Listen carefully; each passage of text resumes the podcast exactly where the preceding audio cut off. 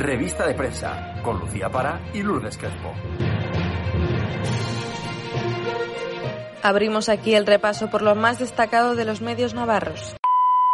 Según el diario de Navarra, la comunidad foral suma 69 casos positivos más que ayer. Estamos hablando de 3.817 infectados. 124 personas afectadas se encuentran en la unidad de cuidados intensivos por quinto día consecutivo. En cuanto a los fallecidos, en las últimas 24 horas han sido 9 personas, con lo que la cifra acumulada de víctimas mortales de la enfermedad se eleva hasta las 227 personas. Hoy ya hay 603 altas registradas desde que empezamos con el COVID-19.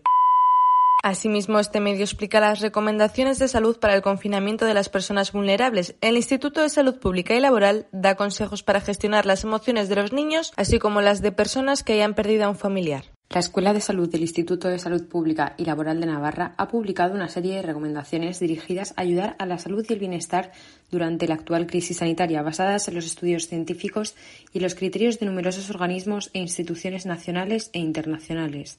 En la rueda de prensa diaria celebrada por el Gobierno de Navarra ha comparecido Pérez Jarauta, que ha explicado que el confinamiento prolongado está generando cambios en los modos de vida y la convivencia.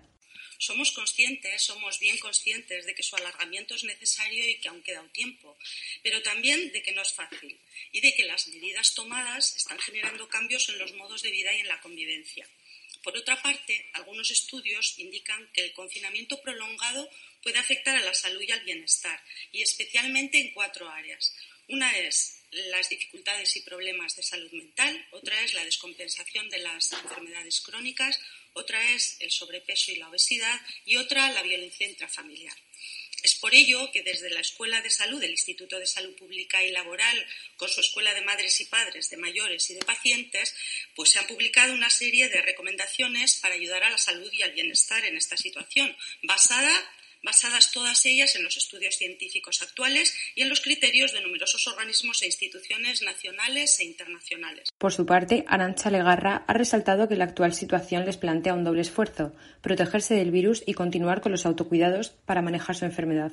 Las personas con enfermedades crónicas tienen una amplia experiencia y muchos recursos para cuidarse y llevar la enfermedad en esta situación de epidemia de COVID les plantea un doble esfuerzo. Por un lado, protegerse del virus y por otro, continuar con los autocuidados necesarios para manejar su enfermedad y mantener su estado de salud. En esta situación es fundamental mantener el tratamiento, no descuidarlo y no hacer caso, como ha comentado mi compañera, de sobrebulos de determinados medicamentos que están surgiendo.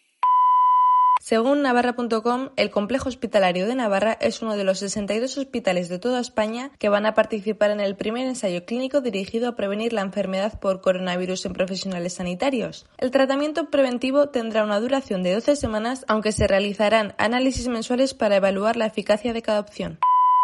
Este mismo medio informa que Navarra solo ha hecho 29 test rápidos desde que el gobierno de Navarra le entregara el domingo 18.000 unidades. La consejera de Salud Santos Indurain ha afirmado que su uso en urgencias ha comenzado este viernes.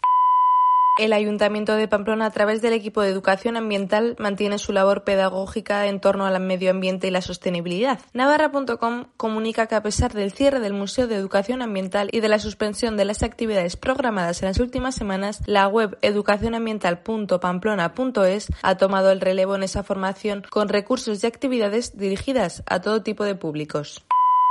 Este mismo medio informa que la consejera de Salud del Gobierno de Navarra, Santos Indurain, ha mostrado su esperanza siempre prudente de que pronto podremos dejar atrás el pico de la curva. Eso sí, ha señalado que nos encontraremos en una fase de meseta donde no descartamos nuevas subidas.